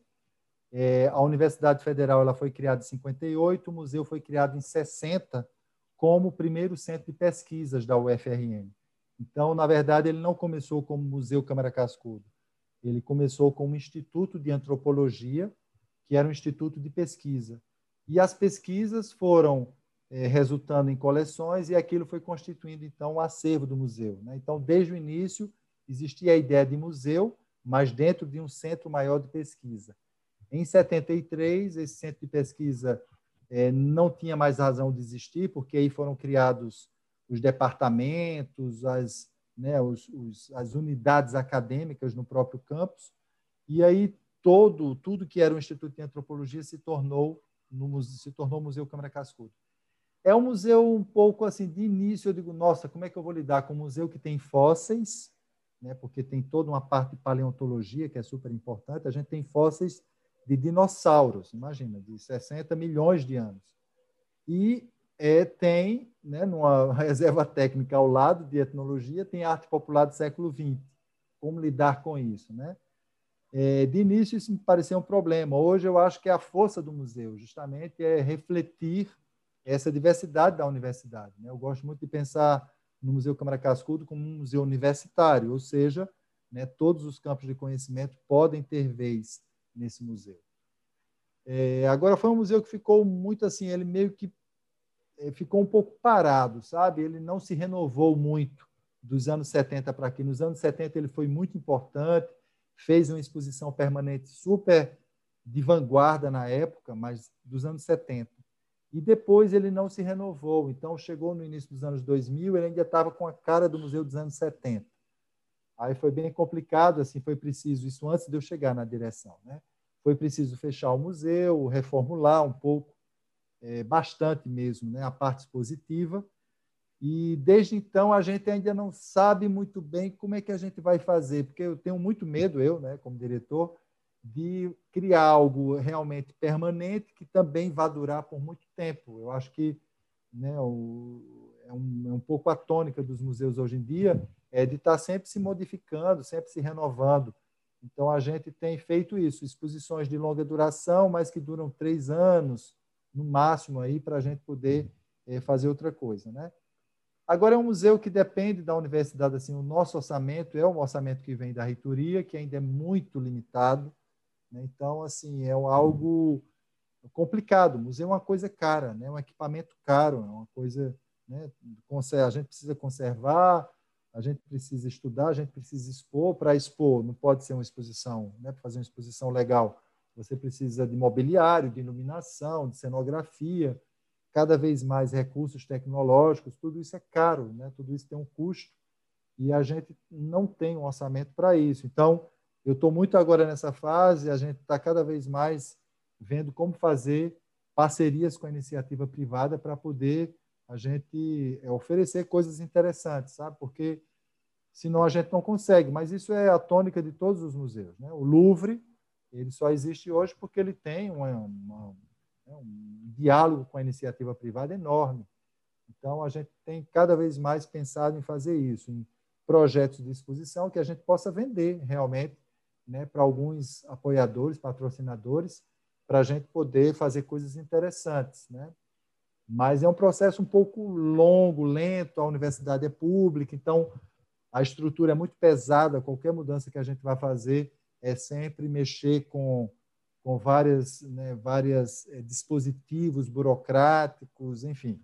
Mas aos pouquinhos a gente está conseguindo. Então, é, é, isso aos pouquinhos. Atualmente tem uma exposição, e assim, como é da universidade, o que é legal é que a gente pode dialogar com as outras, os outros departamentos então, temos hoje uma exposição que está fechada, o museu está todo fechado por causa da pandemia, mas em fevereiro a gente inaugurou uma exposição de arte, de arte contemporânea, né, dos alunos do departamento de artes. Eles fizeram um trabalho super legal no âmbito de algumas disciplinas é, sobre o rio Potengi, que é o rio que corta a cidade do Natal, que é o rio que deu nome, né, o nome do estado, Rio Grande do Norte, é em função desse rio Potengi. Então, é um rio que faz muito parte da nossa história, mas ele é muito esquecido, ele é muito desprezado de uma certa forma. E aí, esses estudantes de artes, alguns são muito talentosos, eles fizeram várias produções em cima desse rio, sabe? Então, tem vídeo performance, tem é, instalações, sabe? Interativas, enfim. E a gente levou essa exposição para o museu. Então, aqui e acolá, eu consigo também introduzir é, coisas de arte também, né? Para, enfim, para esse museu se tornar realmente mostrar também esse lado da universidade que é um lado artístico, né? Então não é fácil. Eu encontro resistências, inclusive dentro do próprio museu, mas aos pouquinhos a gente vai tentando fazer isso. Com certeza, maravilha. Agora, uma última pergunta, antes de eu mostrar as imagens que você trouxe, eu obviamente deixar essa pergunta para o final, né? Porque sempre aquela pergunta a mais polêmica de todas nesse assunto, né? Queria te perguntar sobre o uso do termo arte popular, né? Como é que você se sente com esse termo arte popular? Porque algumas pessoas que eu conheço não gostam do termo arte popular. Há quem use o termo, por exemplo, artistas autodidatas, que também é complexo. É, e recentemente pude ir em São Paulo numa Bienal de Artes, deve conhecer que é uma Bienal histórica em São Paulo, que é Bienal Naifes do Brasil, né? Então também tem essa discussão sobre o uso do termo naif. Então, não sei, assim, queria que você falasse um pouco como é que você se sente nessa querela dos termos, né? Assim, porque é tudo tão complexo, né? Assim, e, e, tem gente também que não gosta de classificar, que chama apenas de arte. Então, queria que você comentasse como que você navega nessas palavras, né? É, isso é bem complicado. Eu uso o termo arte popular porque é uma categoria histórica, né? Como justamente a partir dos anos 50, com essa com esse interesse dos intelectuais, surgiu essa né, esse termo para designar toda uma produção que passou a ser conhecida como arte popular. Então, eu uso o termo nesse sentido, sabe? Porque é uma categoria histórica, né? A gente não pode ir contra isso. Mas assim, na Bienal dos anos, uma das bienais dos anos 80, a Bienal de São Paulo, é, teve uma um módulo né, que é, chamava-se arte. Ah, agora eu não vou me lembrar, mas era um, um desses termos, né? Porque tem outsider art, né? Tem é, arte espontânea, bom, arte folclórica, que essa daí ficou realmente lá para trás. Assim, eu, eu procuro não polemizar, sabe? Eu acho que ficar nessas discussões sobre. Eu uso arte popular porque existe essa categoria histórica então, assim, se existe isso, né, eu, eu utilizo nesse, nesse sentido. Mas, logicamente, combatendo internamente é, uma certa ideia da arte popular, né, como algo né, de um tipo só. Então, internamente, eu combato assim sobre, eu alargo, né, eu procuro fazer com que essa arte popular ela seja mais larga possível, né, dentro dessa desse, dessa nomenclatura caibam vários tipos de arte popular. Né? Mas é isso, é, um, é complicado. Né? Eu, eu, não uso artesanato, né? porque justamente tem gente mais que pensa que tem que usar mais o artesanato. Uma pessoa que lidou muito com isso, de uma forma bem interessante, foi Lina Bobardi. Né? Lina Bobardi se interessou pela arte popular e, justamente, ela criticava muito é, esses termos folclóricos, artesanato, ela lutava muito sobre isso. Né? Mas agora eu não me lembro, está faltando aqui um termo que ela poderia usar. Mas, assim, é uma discussão meio que sem fim. Então, em vez de discutir isso, eu prefiro aceitar o termo e meio que combater internamente em termos de conceito, sabe? Mais do que de termo. Uhum. Uhum. Ótimo, muito bom, Everardo. Vou, vou mostrar aqui as imagens que você escolheu, então. Abriu aí? Abriu. Abriu, né? E aí queria que você então, comentasse então, essa é uma... imagens, por que, elas são importantes para você? Sim, essa é uma obra de seu Santos, justamente. Né? E era um tipo, era esse tipo de obra que ele estava oferecendo lá no, no corredor do departamento de artes quando eu o conheci. Então imagine, tudo isso aí que você está vendo é madeira. Uau. Então assim, é, seria muito mais fácil ele fazer essas coisas modelando no barro, né?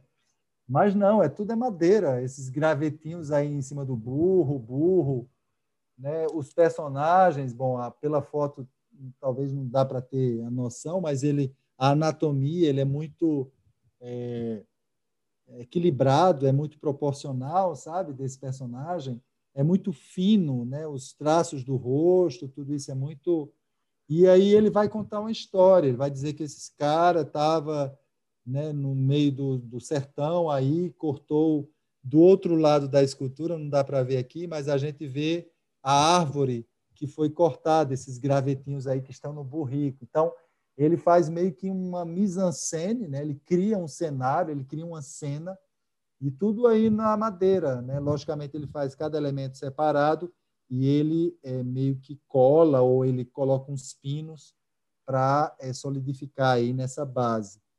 Então é isso. Seu Santos foi muito importante porque é um artista vivo, né? Os outros, como Chico Santeiro, né? Já faleceu nos anos 60 e muitos dos xilógrafos, dos artistas é, de gravura popular que eu trabalhei, principalmente aqueles que faziam a gravura mais erudita, mais fina, mais elaborada, eles já tinham morrido.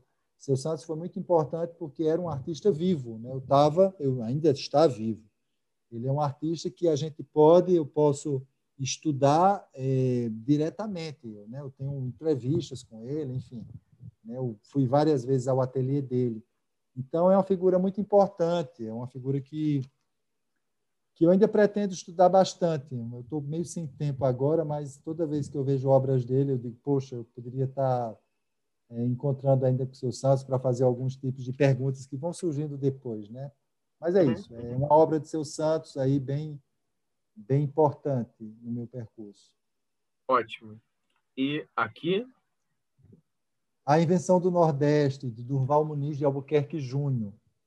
É um livro, Durval é um historiador, ele era professor aqui da UFRN, e foi importante importantíssimo para mim né, no processo da tese, porque, é, e assim, até como nordestino, Rafael, eu sou natalense, né, eu morei muito tempo fora, mas sou daqui, e cresci com uma certa ideia que eu mesmo introduzi, né, que eu mesmo é, absorvi, encarnei, como todas as pessoas daqui do Nordeste, de uma certa imagem do Nordeste. Né? E Durval, nesse livro, ele quebra, ele mostra como a imagem que a gente tem de Nordeste, como é algo construído, como foi algo construído. Né? O próprio Nordeste, como, como entidade, né? como unidade, aí da, né? uma unidade geográfica, ela tem uma história. Né? Ela foi construída a partir de um certo momento e a partir de certos interesses, certos objetivos. E a ideia de Nordeste também, né? tudo que decorreu dessa unidade é algo construído. Então, a ideia de um Nordeste atrasado, né, assim, fanático, né, tudo isso é, tem uma explicação, né? O fato de Virgulino, né, Lampião, Maria Bonita serem esses ícones, né? Padre Cícero, Antônio Conselheiro, né? Nesse, nessa linha do fanatismo. Lampião e Maria Bonita mais nessa né, como representantes dessa violência, digamos, inata que existe no, no Nordeste, a própria seca né, do Nordeste, tudo isso são ideias que foram privilegiadas. É um pouco como na história da gravura popular. A partir de um certo momento, a xilogravura foi privilegiada por preconceitos dos intelectuais, dos artistas. No caso do Nordeste, é a mesma coisa. A ideia de um Nordeste ligado à seca, ligado ao sertão, à, né, violência, ao fanatismo, isso é uma produção, isso é uma produção é, né, dos anos 20, dos anos 30, ele fala muito bem disso nesse livro. E existe todo um outro Nordeste. Né? Eu sempre morei aqui em Natal, no litoral, então as grandes cidades do litoral elas têm muito pouco a ver com isso, né? com esse Nordeste da seca, da, em Natal chove muito, a gente não tem problema de água aqui em Natal. Então, é muito isso. Esse livro foi muito importante para mostrar que os discursos eles é, podem criar né, certas certas ideias que são é, que se impõem, né, que são cristalizadas, mas quando a gente a gente pode desconstruir isso. Então foi muito importante esse trabalho de Durval para nesse meu processo também de desconstruir uma certa ideia de arte popular, de gravura popular e a nível pessoal mesmo, né? Desde então eu não entendo mais o que é, como eu vejo aqui em alguns já há um certo tempo aqui em Natal, tinham os adesivos orgulho de ser nordestino que, é que isso quer dizer, né? Algo que para mim é completamente absurdo hoje. Assim como também, né, logicamente, orgulho de ser brasileiro, né? Essa, esse ufanismo que a gente está vendo tanto hoje, né? A bandeira do Brasil, o hino da bandeira, essas coisas completamente ultrapassadas do século XIX. Isso era isso tinha sentido no âmbito da Europa do século XIX, em que as nações estavam se guerreando aí, né? Então, é, para mim, isso não tem sentido algum. Né? Eu, não tenho orgulho nenhum de ser nordestino, enfim, a gente não tem que ter orgulho de ser o que a gente é, enfim, é tudo meio maluco. Então é isso, é um livro bem importante para quebrar várias ideias aí, é, como intelectual, mas como pessoa também, como nordestino, sabe? Foi bem importante. E isso virou um teatro, né? uma peça de teatro. Talvez você já tenha ouvido falar do Grupo Carmim, que fez uhum. uma peça super bonita sobre isso, né? Eu fui ver, então eles também discutem muito isso lá nessa peça de teatro. Ótimo. E aqui, por fim? É, por fim, aqui é, uma, é a fachada do Museu do Quai Branly. Você tem o nome desse museu aí embaixo à direita, né? Museu do Quai Branly, que é o museu lá em Paris, é, que meio que substituiu é, assim, ele tem várias coleções que antes estavam no Museu do Homem, né, o Museu das Artes da África e da Oceânia. Então, é um museu dessas artes exóticas, digamos. E essa, essa exposição especificamente, você está vendo que tem duas exposições aí anunciadas, a da esquerda, Inca, L'Inca le Conquistador, e a da direita, Le Maître de la Sculpture Côte d'Ivoire, que é a Costa de Marfim. Essa exposição é fantástica, porque justamente é, ela parte desse princípio. É foi uma, uma das únicas exposições, eu acho que foi a primeira exposição que trabalhou sobre a arte africana dentro dessa perspectiva que eu procuro trabalhar arte popular, ou seja, é, focando nas obras, focando nos artistas que fizeram aquelas obras, né? procurando é, identificar estilos, procurando identificar linhagens, grupos, né, relacionados à criação específica aí desses artistas. É, porque a arte africana, né, como toda arte não canônica, né, saiu um pouco dessas artes europeias, né, as artes exóticas, primeiras, populares, a arte dos loucos, as artes das crianças, tudo isso meio que é estudado sempre de um ponto de vista muito, né, muito de conjunto, não de especificidade, de individualidades. Então, essa exposição ela propôs justamente tratar a arte africana é, a partir dessas individualidades. Então, é um pouco um exemplo. E, assim, é um museu super importante lá em Paris.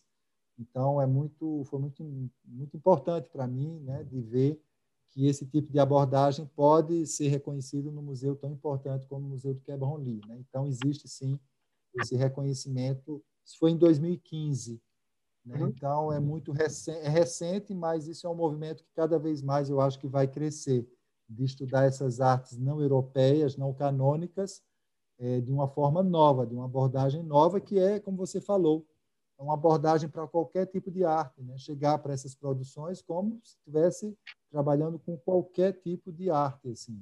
Não tem para uhum. que o, né, a etiqueta popular, africana, né, a arte dos loucos se sobrepujar às próprias obras, à própria produção né, artística, enfim, é isso daí.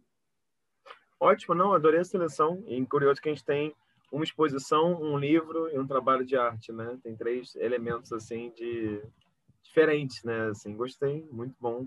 E todos os trabalhos vêm de certa maneira ah, desconstrói qualquer percepção óbvia, né? E você falou da expectativa aqui de talvez ser o barro e depois ser a madeira, o livro do Durval, né, que é bem Foucaultiano, sobre análise do discurso o tempo inteiro. E aqui essa exposição do Coebrani, claro, e alguns projetos do Coebrani também. Muito bom, muito bom como todos os três acabam tendo a ver, de certa maneira, né, um com o outro. É... Everardo, para a gente terminar aqui, é... depois da nossa conversa ótima, eu queria fazer aqui a, pergunta surpresa. Então, como eu te falei, cada sete curadores que eu entrevisto, eu mudo essa pergunta. Está sendo aqui o curador número 102 que eu entrevisto. Então, você vai ser aqui o, a quinta pessoa a quem eu faço essa pergunta. É, que é uma pergunta, digamos assim, é um exercício de, de imaginação.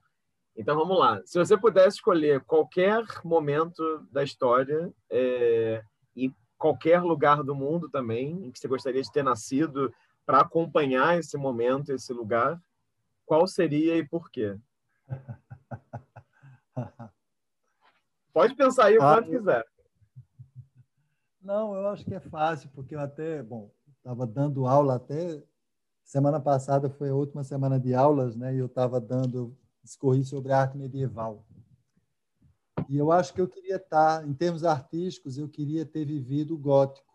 Eu queria ter visto assim o, o gótico crescer, né? Porque o gótico é uma coisa inacreditável assim de moderno né? Assim, as catedrais góticas, elas são um prenúncio do que viria a ser a arquitetura do século XX, né? Porque ela é toda calculada para todos os pesos serem direcionados para os suportes, né? Para as é, para as colunas, então, e aí com isso a gente pode tirar as paredes. Então as paredes, as, as a arquitetura gótica é uma arquitetura desmaterializada, né? É só você substituir, assim, as paredes foram substituídas por vitrais. Hoje a gente faz isso, né? Faz arquitetura que é muito estrutural e as paredes são substituídas por vidros, né? Então a arquitetura gótica é um prenúncio, né? Muito anterior dessa arquitetura de hoje. E tudo isso tem um objeto, assim, tem, um, tem uma razão por trás disso, que é logicamente a razão espiritual. Né? A gente sabe dessa importância né, do, do, da vida espiritual, da religião na Idade Média. Então, é impressionante como no gótico eles conseguiram traduzir um pensamento em arte, em arquitetura. Né? E também a mesma coisa a gente vai encontrar com as iluminuras. As iluminuras, elas têm esse... Iluminura vem de lumen, que é luz.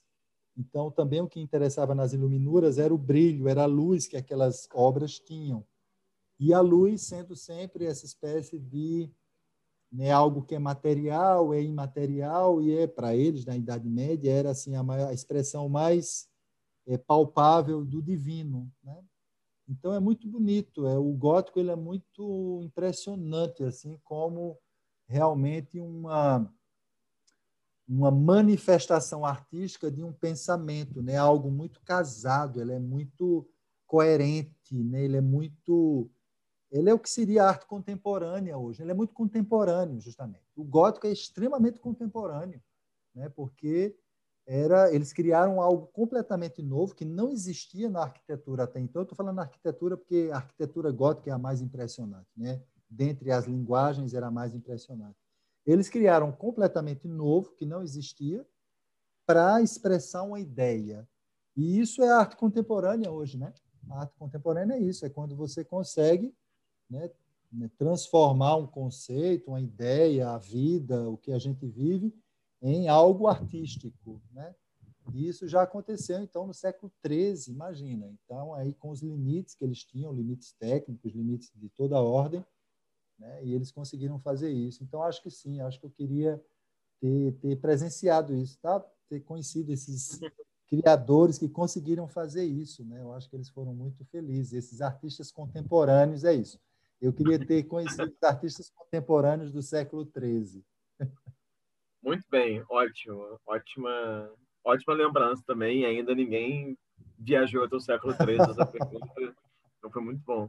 Everardo, queria agradecer muito assim o tempo, disponibilidade por você participar desse projeto. Foi muito bacana poder pesquisar mais sua trajetória. Assim, também tenho que agradecer aqui publicamente, que acho importante, ao senhor Janderson Azevedo, né, que foi ele, na verdade, aluno de, né, de graduação da Federal do Rio Grande do Norte, que me falou tanto do seu trabalho quanto do trabalho da Sanzia Pinheiro. Então, realmente foi muito bacana é, ver essa trajetória e também né, assim, conhecer um percurso de um outro curador também, que também está interessado nessas questões que envolvem a noção de arte popular. Né? Eu entrevistei recentemente a Angela Marcelani também, do Museu da Casa do Pontal, e, enfim, tenho o desejo de entrevistar outras pessoas que se dedicam a, essa, a esse tipo de produção artística também.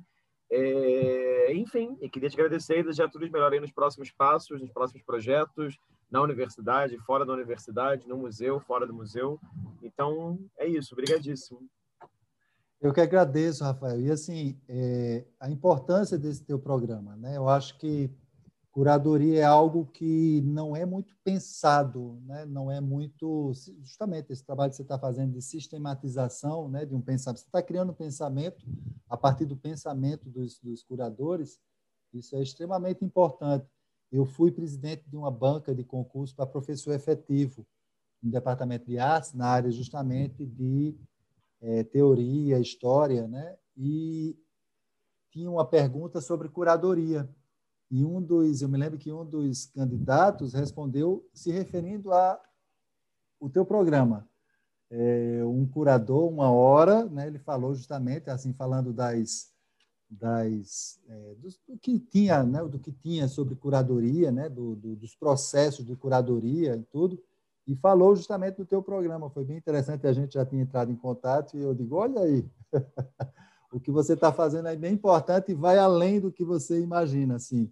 Né? Essa semente que você está plantando aí, que já está né, dando frutos, ela repercute, ela pode repercutir até onde você não imagina, né? Então, eu tive notícias de você, sobre você no concurso para professor efetivo da UFRN. Não, que doideira, que, que uau, que ótimo, né? Obrigado, bom. Bom, para quem assistiu até aqui ou escutou até aqui, essa foi uma entrevista com o Everardo Ramos, que é curador e que vive em Natal, no Rio Grande do Norte. Então a gente agradece aí a presença virtual de vocês. E lembra que nesse canal tem uma série de outras entrevistas com os curadores e curadoras, com muitas histórias, memórias, prazeres, desgostos, enfim, de tudo um pouco. E trabalhar com curadoria em arte visual é sempre esse misto aí de tempos, de desejos, enfim. Então é isso. Super obrigado e até uma próxima.